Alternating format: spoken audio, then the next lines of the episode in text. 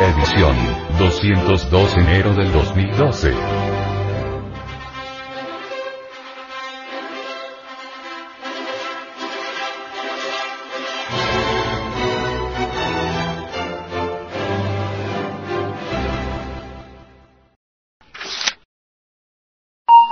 Expresiones de algunos científicos sobre la no eyaculación. El doctor John Noyes expresó sobre la no eyaculación. La expulsión del semen por el hombre en lugar de ser necesario para el goce carnal, obra en sentido opuesto, por su efecto de acabar inmediatamente con la vitalidad y el impulso generador, llevando a fin prematuro las relaciones reteniendo el flujo seminal, el semen y su poderosa energía. Se alcanza un grado de placer más intenso, prolongado cuanto se desee y en condiciones de volver a empezar cuando se quiera. Después de haberse acostumbrado a la práctica de evitar el orgasmo, es tan sencillo realizar la unión como lo es la que lleva a la eyaculación. Las críticas a este método vinieron de quienes lo intentaron y por falta de voluntad fracasaron.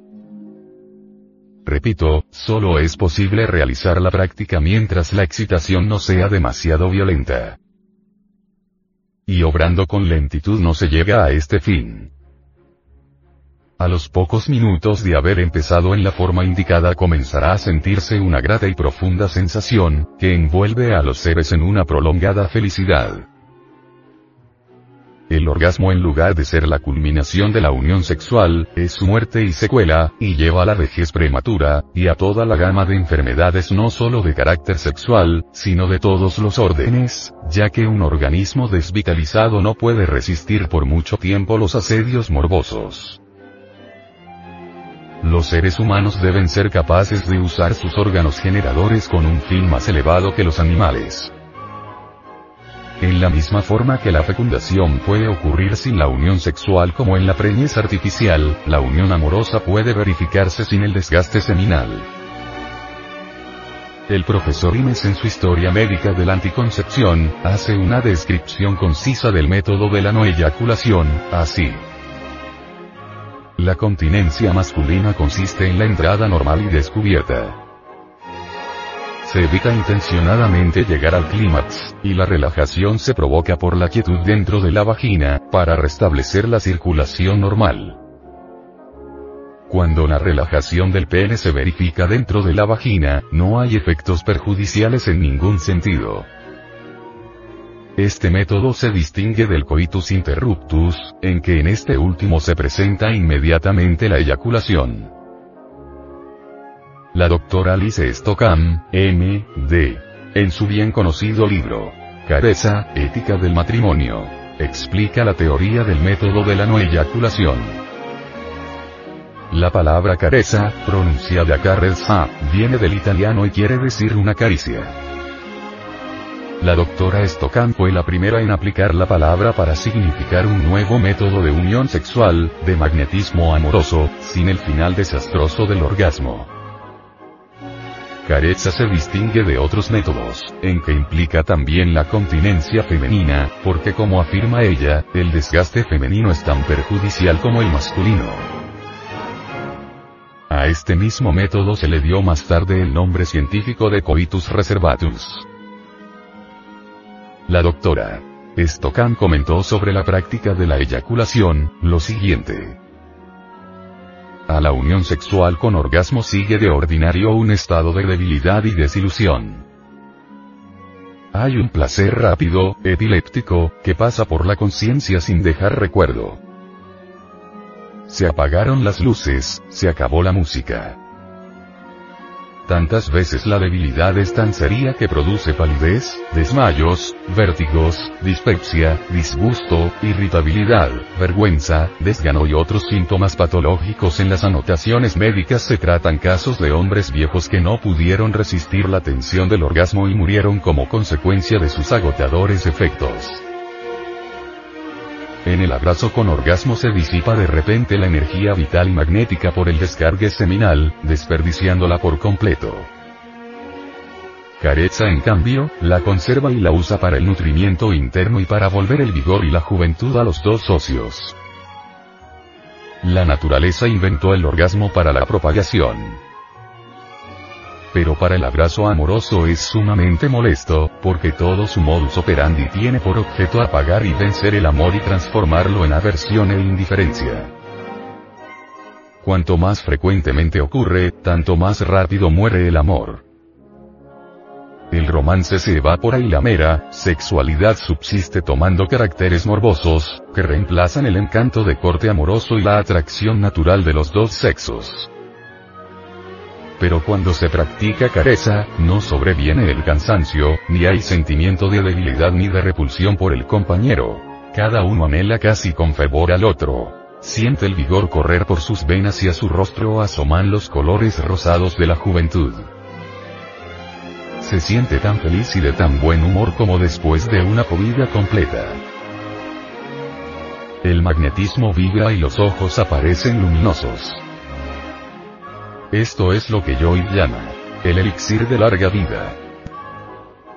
Después de cada unión que puede prolongarse horas enteras, los socios se separan lentamente, besándose, adheridos, repasándolo en la memoria y embargados por un sincero afecto que saben que nunca se acabará y los mantendrá en una luna de miel sin fin.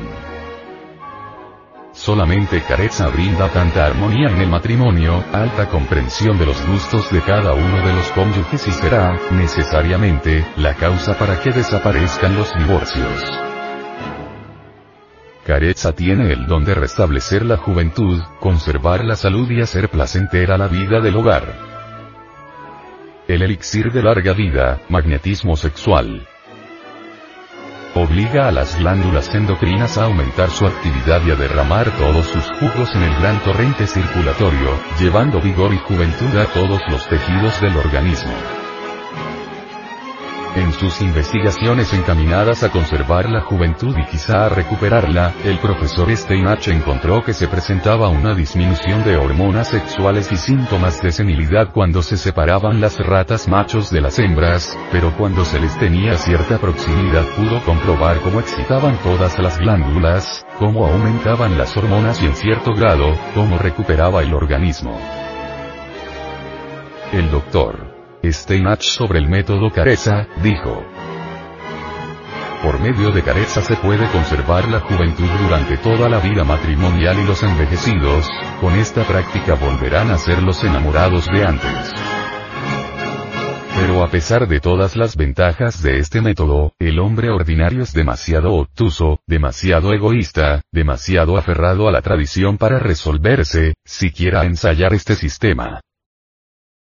Más bien permite a su compañera usar pesarios, tapas, esponjas, duchas, supositorios, drogas, etc.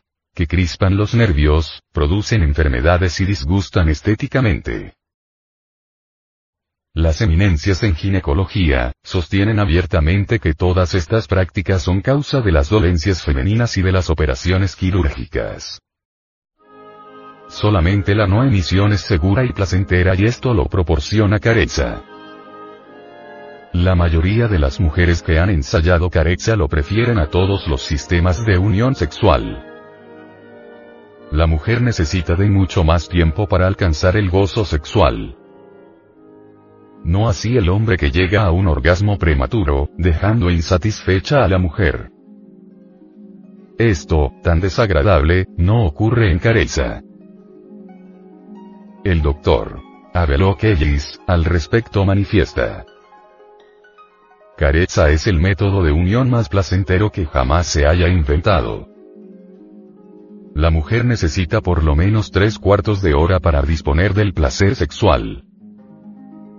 El hombre por el contrario llega rápidamente al fin de manera que la mayoría de las mujeres prefieren una unión de una hora más, a unos cuantos segundos en los que el hombre eyacula pronto y la deja en una condición no gratificada.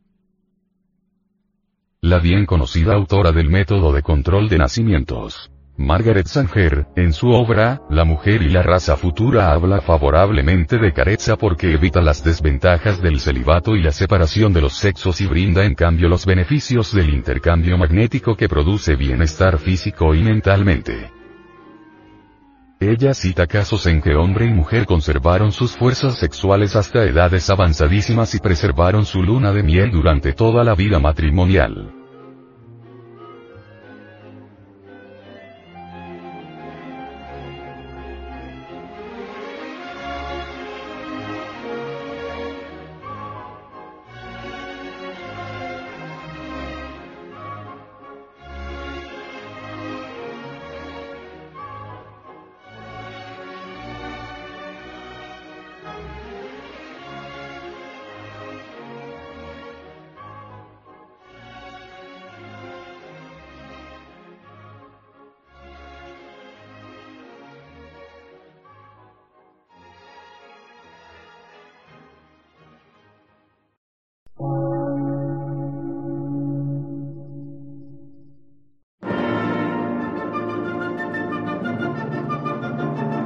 Emisora, gnóstica, transmundial.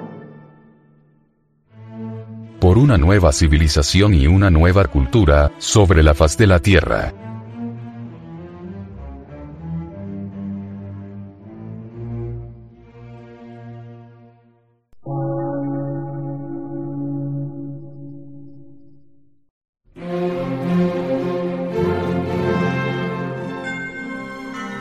Medio de radiodifusión.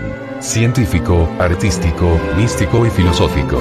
De la Asociación Colombiana de Centros de Estudios Gnósticos, Antropológicos, Psicológicos y Culturales. A. C.